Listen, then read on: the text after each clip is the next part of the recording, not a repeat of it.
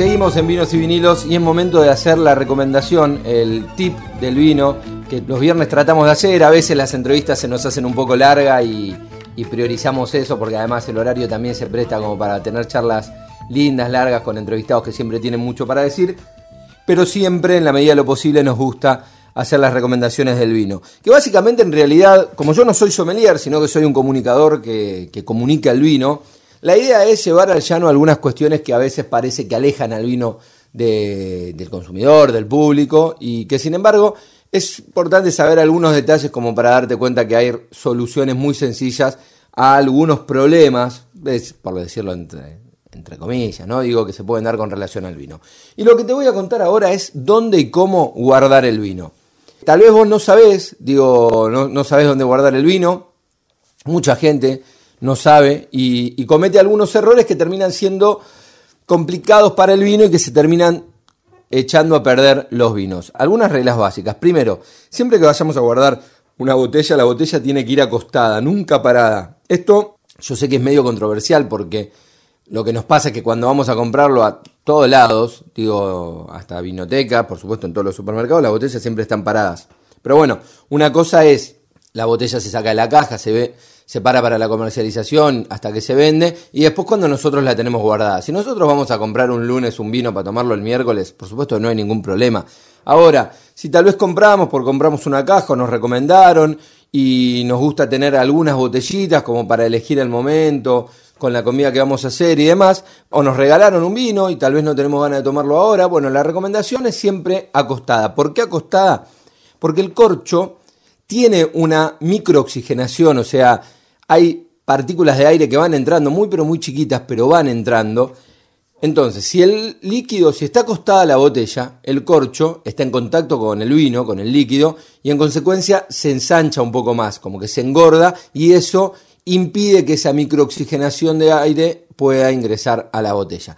Si la botella está parada, el corcho se va a ablandar y no va a quedar tan pegado a las paredes de la botella, a las paredes del pico de la botella, y eso va a hacer que vaya entrando a poquito aire, que lo que va haciendo es oxigenar el vino y ese vino se termina oxigenando al punto tal que se pasa y cuando lo probamos no está apto para el consumo. Entonces ese es el primer detalle a tener en cuenta.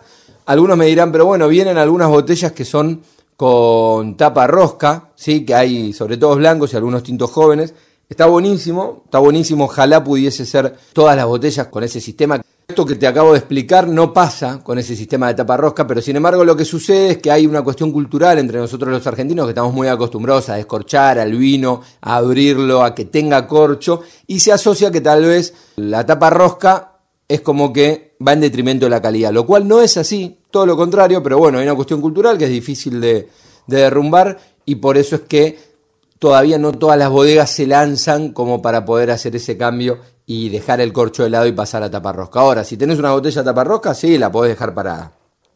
Eso sí, pero hay otras recomendaciones sobre el guardado que sí tienen que ver, no tiene nada que ver si es con cocho o con taparrosca, sino que hay que entender algunas otras cuestiones como el tema de dónde lo vas a guardar con relación a la humedad, y a la temperatura. Yo te digo humedad y temperatura y ya se te hace un matete tremendo, seguro cuando estás escuchando, porque decís, bueno, entonces ¿qué? ¿Me tengo que comprar una cava? ¿Qué esto? ¿Qué aquello que no tengo? ¿Que son caras? ¿Que no tengo espacio? ¿Que dónde la guardo? No, para nada, no es eso lo que te quería decir. Lo que te quiero decir es, nunca lo guardes, por ejemplo, arriba del horno. Hay unos muebles que son muy lindos que hay, sobre todo en departamentos nuevos, arriba de los hornos, que a algún arquitecto se le ocurrió un diseño fantástico, porque están hermosos, vos los ves y están todos los cuadraditos para poner las botellas. Sin embargo, eso le hace pésimo al vino. Al vino vos lo tenés que tener siempre en lugares donde no tengas mucho, mucha volatilidad de temperatura, es decir, donde no haya mucho calor, frío, no, que sea relativo, que, que no haya mucho sol, que no haya mucha luz y sobre todo que esté más cercano al piso que al techo. ¿Qué lugar? El botinero de cualquier placar. Por ejemplo, el lugar ideal. Vos tenés un placar, lo guardas ahí en un botinero va a estar siempre oscuro porque lo vas a tener cerrado el placar, lo tenés abajo, la temperatura es estable, salvo que vivas en una casa con losa radiante, bueno, en ese caso sí es un poco más complejo, pero si no, generalmente ahí la temperatura es estable, vas a tener los vinos guardados a una temperatura estable buenísima, lo vas a poder tener por mucho tiempo y no le va a pasar nada a esas botellas que vas a guardar. Así que esa es la recomendación de vinos y vinilos para hoy. Después otro día te cuento un poco sobre temperaturas, qué tomar, a qué temperatura, cómo hacer si no tenés una cava para llegar a esta temperatura, pero eso va a ser en otra recomendación, en otros tips de vinos aquí en Vinos y Vinilos.